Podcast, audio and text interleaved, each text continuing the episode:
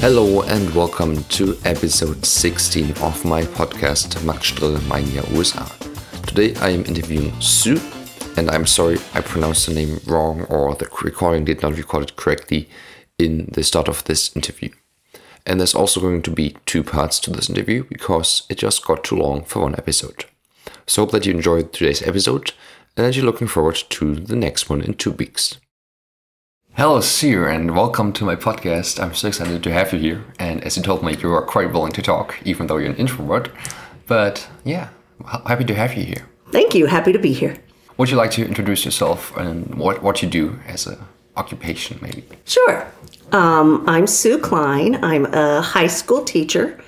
By trade, I'm trained as a social studies teacher, but I have spent most of my teaching career teaching talented and gifted students.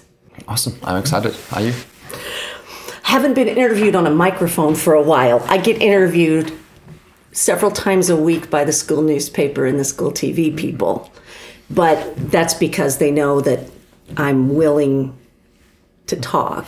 um, and I teach a class where they can drop by and interrupt us because I'm not teaching lessons. That sounds good. Mm-hmm. So first of all, we're currently staying at your house because we're um, shooting pictures at the Iowa State uh, Wrestling Championship. Mm-hmm. And so, how do you even know Roy? What's the connection? Uh, Roy's wife, who passed away recently, is a classmate of my husband's.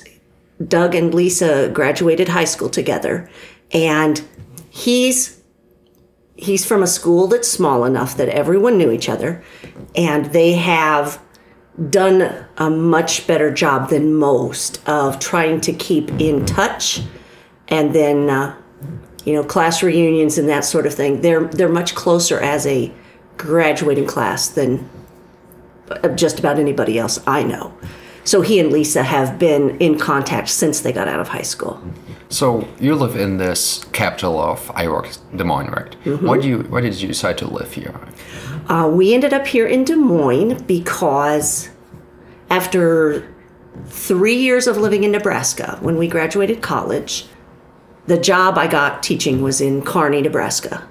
Uh, we were out there for three years, had the first grandchild, had to come back to the state to get grandbaby closer to the grandparents and social studies jobs were very hard to find. So I went to graduate school for a year to study education of the gifted. Johnston had a job opening at the end of my first year of graduate school, and I interviewed just for practice. I didn't think I would get a job. I just was going to practice, but then they they offered me a job, so we decided to move. Doug was working for a sales company and could transfer to the same company Des Moines office. So it was it was a good choice for us. So what makes your your class different from other classes? Uh, the class that I teach now, the only class I teach is um, our talented and gifted program is called the Extended Learning Program, ELP, and our ELP class in my building is completely student driven. That's what makes it unique. A student who wants to take my course signs up knowing that they're going to decide what they want to study, how they want to go about it, and they even write the rubric to evaluate their project. So the curriculum and the grading is almost entirely in their control. That's what's the most unique. The other thing is that um, the classes are smaller, and they're in charge, even on a minute by minute basis, about what they're going to be doing. So they can use my class for homework, they can use my class time for a band lesson, as long as they work on the stuff for me at another time. It really enables them to be flexible. What kind of kids join your class? Uh, you have to be identified for our talented and gifted program to take my class. That's the, I think most kids would benefit from an opportunity like we have, but we don't have the staffing to support that. So, according to federal law and state law, talented and gifted students have to be provided an education that is quantitatively and qualitatively different from the norm. So, the students identified for our program have the opportunity for this very different experience that other kids don't get. How are they identified from there? Uh, we identify students on a variety of measures. Uh, we use some standardized testing stuff. We use teacher recommendations. Uh, whether the kid is interested or not is a really important factor in um, getting him identified. What we're looking for are kids who have creative or critical thinking skills that are significantly beyond the norm. So I get kids who meet that definition, but have all kinds of different talents and gifts. It's a real big mix.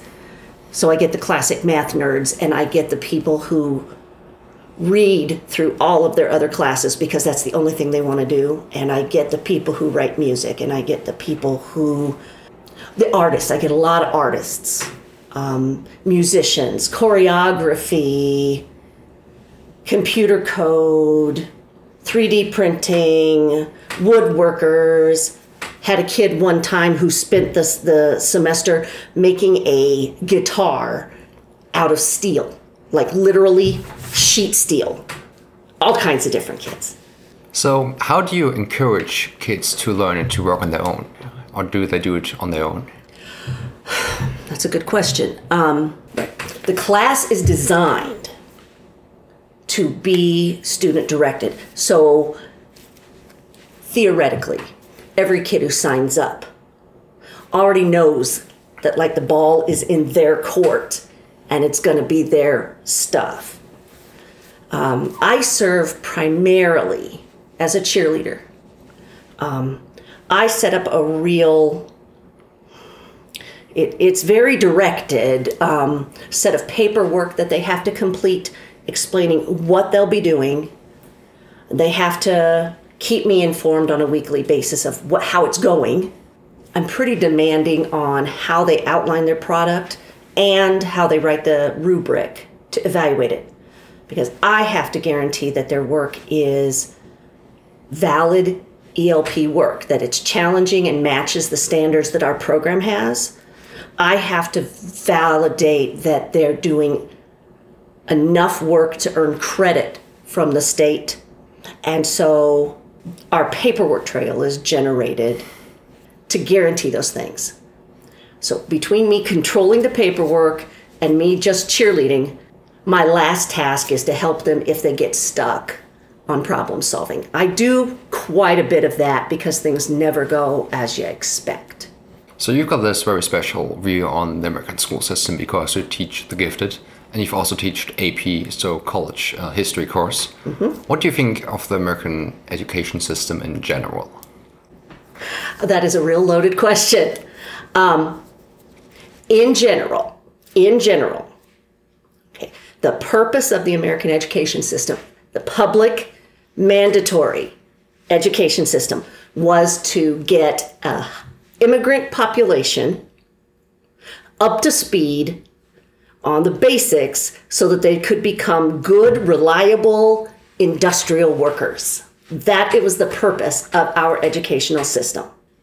That's why every student has to go and every student has to stay until I think 16 is the lowest possible dropout age.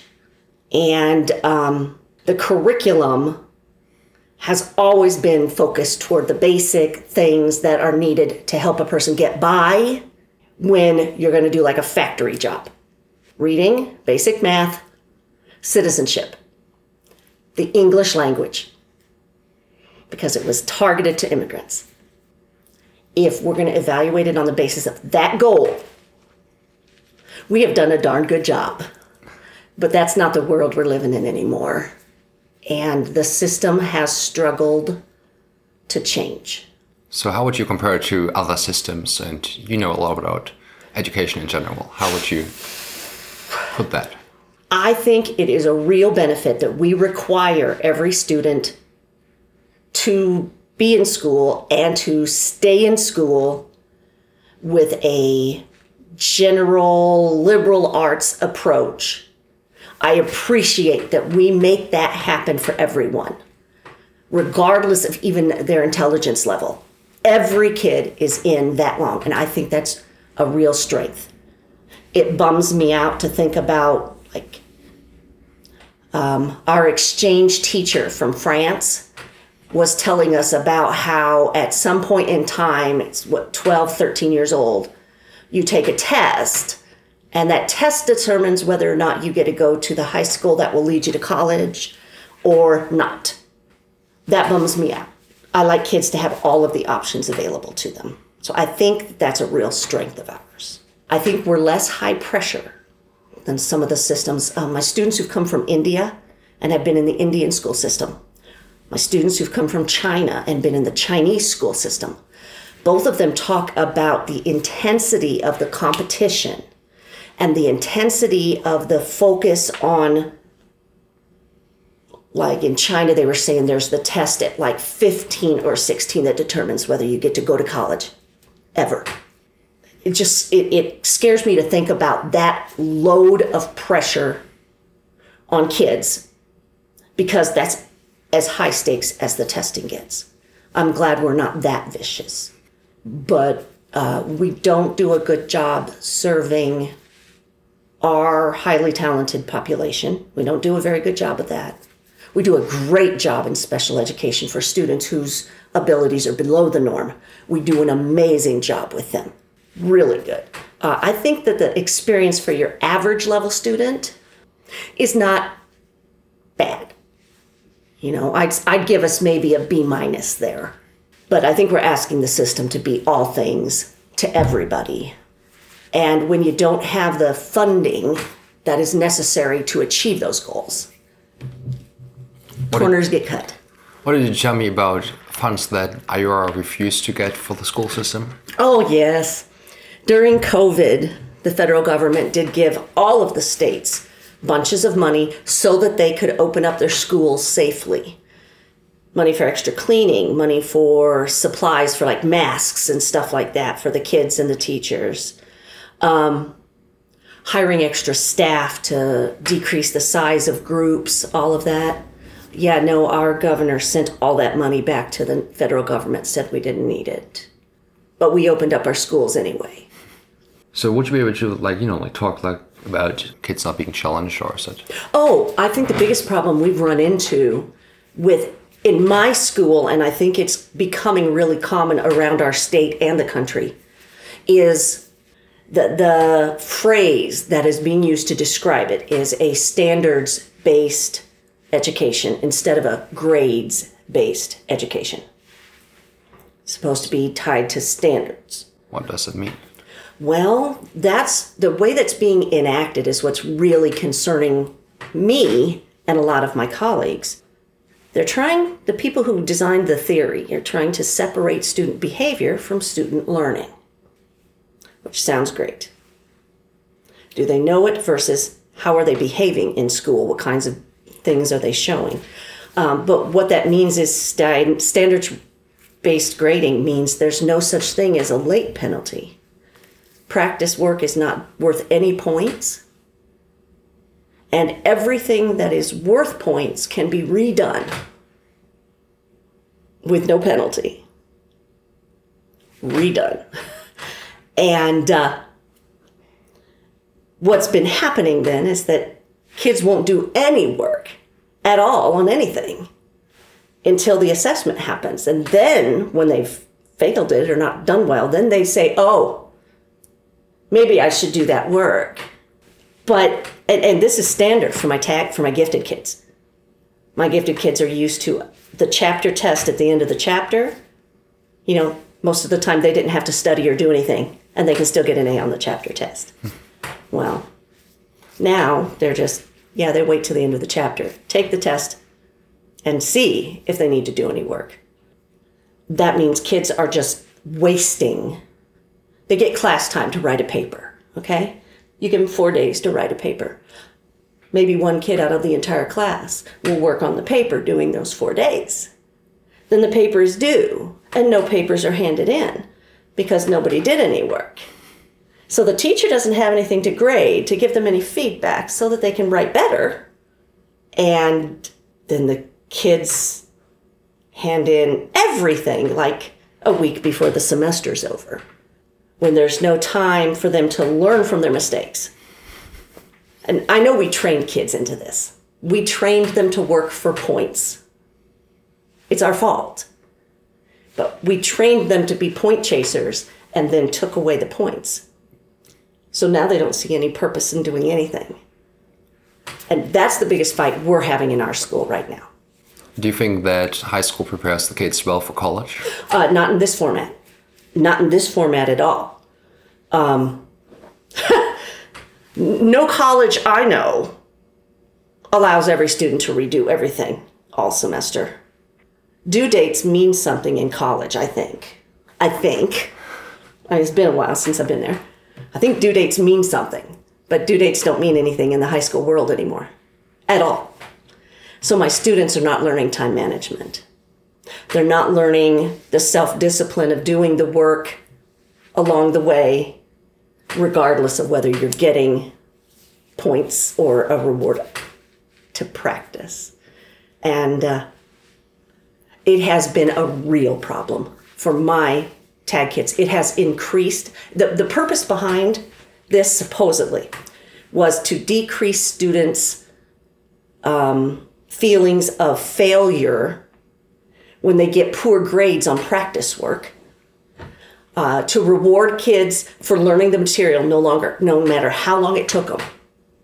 So it's the same grade if you learned it on the last day of the semester or if you knew it the first day of the semester. It's the same grade. My students are now, since there's not homework every day in every class because they're not doing it, right? They're taking too heavy of a course load. And then they always do just the highest priority piece of work from all of their classes. They'll do the highest priority piece. And then they'll have all of this sitting behind that isn't done. And that means they're panicking to get the high priority one done, and all of this rides. And then by the time they get done with this panic, this one is ready to panic. And so then they have to do that. And their anxiety levels are higher now than they were before because there was at least the points thing to keep them working daily and they don't have it anymore. So they're worse off than they were beforehand. One topic that we talked about, or that you told me about, is that school books are being removed from the libraries. Oh, God. What, what and why? Oh, God. My particular district has had this issue multiple times since I've been there. I've been teaching there 33 years, and this is the third round of book challenges I recall. The last round, 20 years ago, we lost I Know Why the Caged Bird Sings by Maya Angelou. It was pulled. It was the only author of color in the entire curriculum. And that one was pulled out because the challenge was over. There's a scene in the book where a young Maya Angelou, because it's not a biography, a young Maya Angelou was sexually assaulted by a family member. It's not explicit in the book, it's just referenced in a roundabout way. And the argument was that our students were too lo- too young to read about that, that that was irrelevant to their lives and would upset them if they saw it.